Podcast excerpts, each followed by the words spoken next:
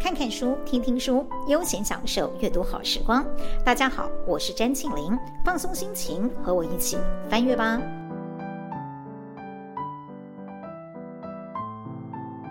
这一集的翻阅吧，要跟大家分享的是我最近迷上的哥本哈根三部曲，其中第二部的《青春》。先解释一下所谓的哥本哈根三部曲系列书三册的由来。这套书是丹麦的国民诗人托弗·迪特莱弗森的自传。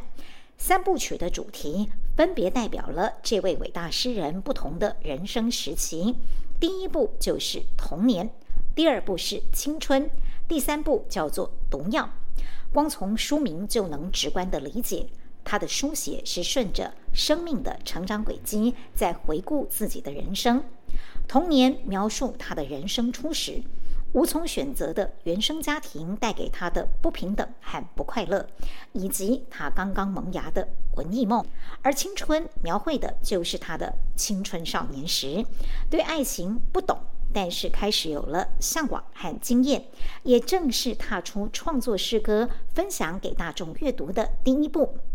至于接下来即将出版的最终章《毒药》，则是他在成年之后所面对的各种挑战，包括失落的情感、婚姻，以及伴随着成名而来的压力。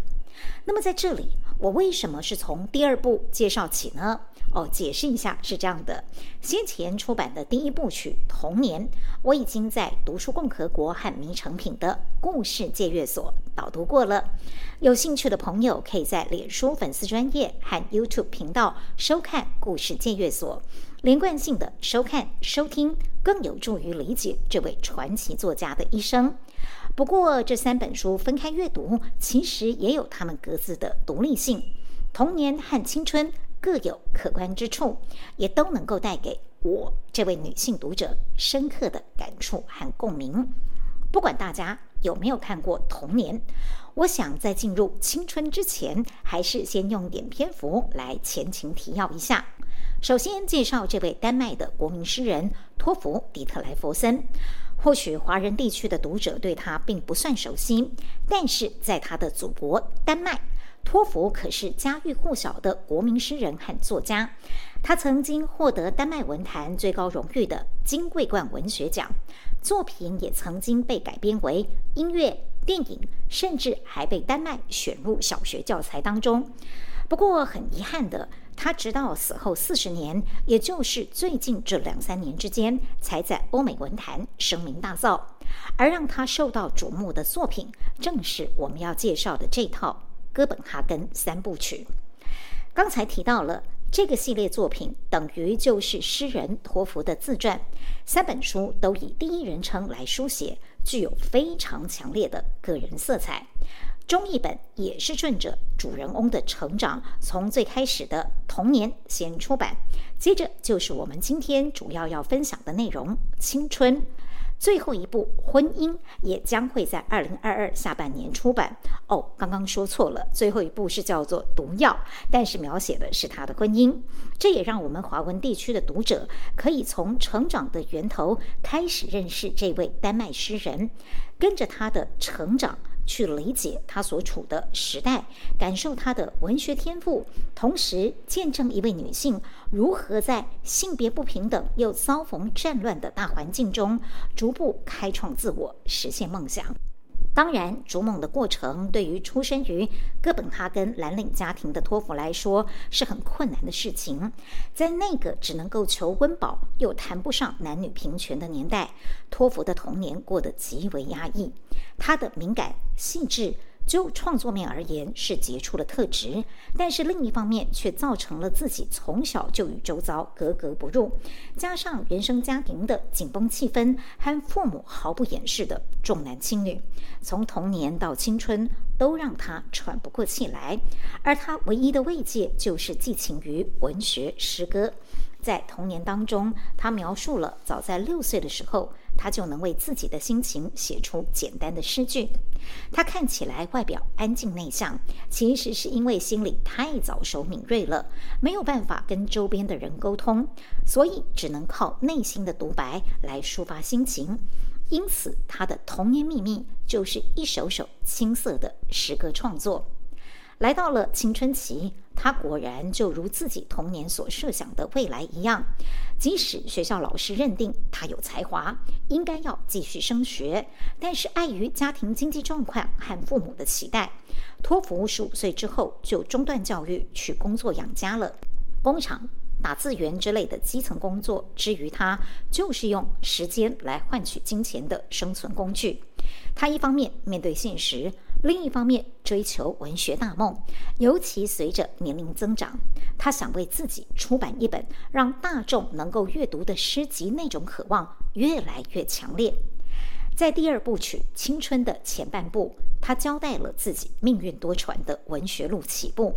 欣赏他才华的人根本都等不到他的作品出版，一位就病故了，另外一位则是突然人间蒸发，连房子都莫名其妙的给拆了。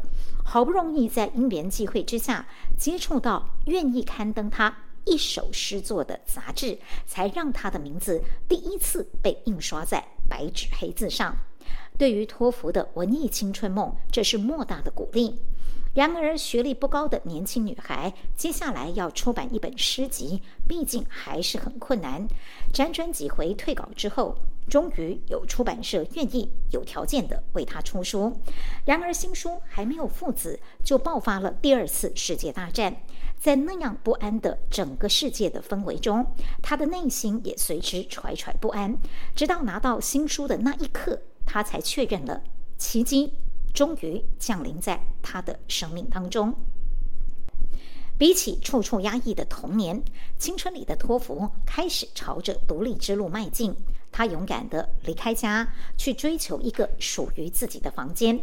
虽然那个房东是让他很受不了的狂热的希特勒支持者，而且狭小的房间既局促又寒冷，他还是想方设法用打字机为自己敲下每个想法和词汇。他也在这个时期经历了与大多数同年龄女孩一样的男女爱恋，只不过他的爱情不流俗、不从众。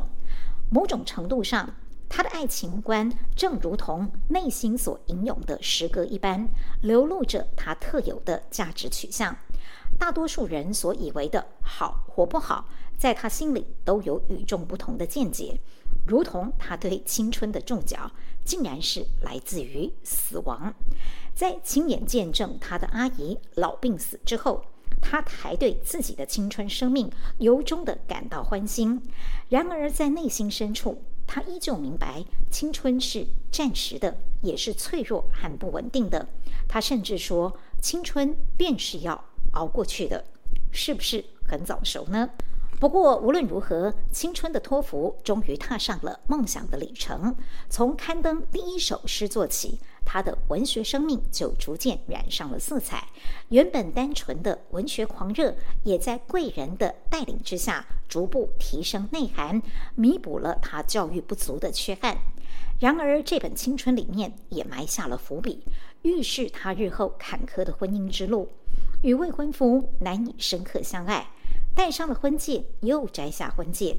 后来看着精神上和他契合的总编辑背影，感受到自己总是得和男人们告别，然后站着凝视他们的背影，听着他们在黑暗中消失的脚步声，而他们很少会转身向他挥手。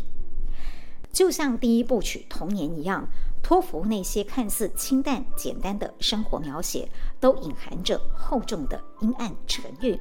或许这也是他之所以成为丹麦最具代表性的作家之一。这也让我非常好奇后续的最终章《毒药》，他是如何面对大人世界里的成功与挫折、婚姻与爱情的。欢迎和我一同期待喽！也欢迎大家在下方留言区或翻阅爸的脸书粉丝专页留下你的心得感想。我们下次见。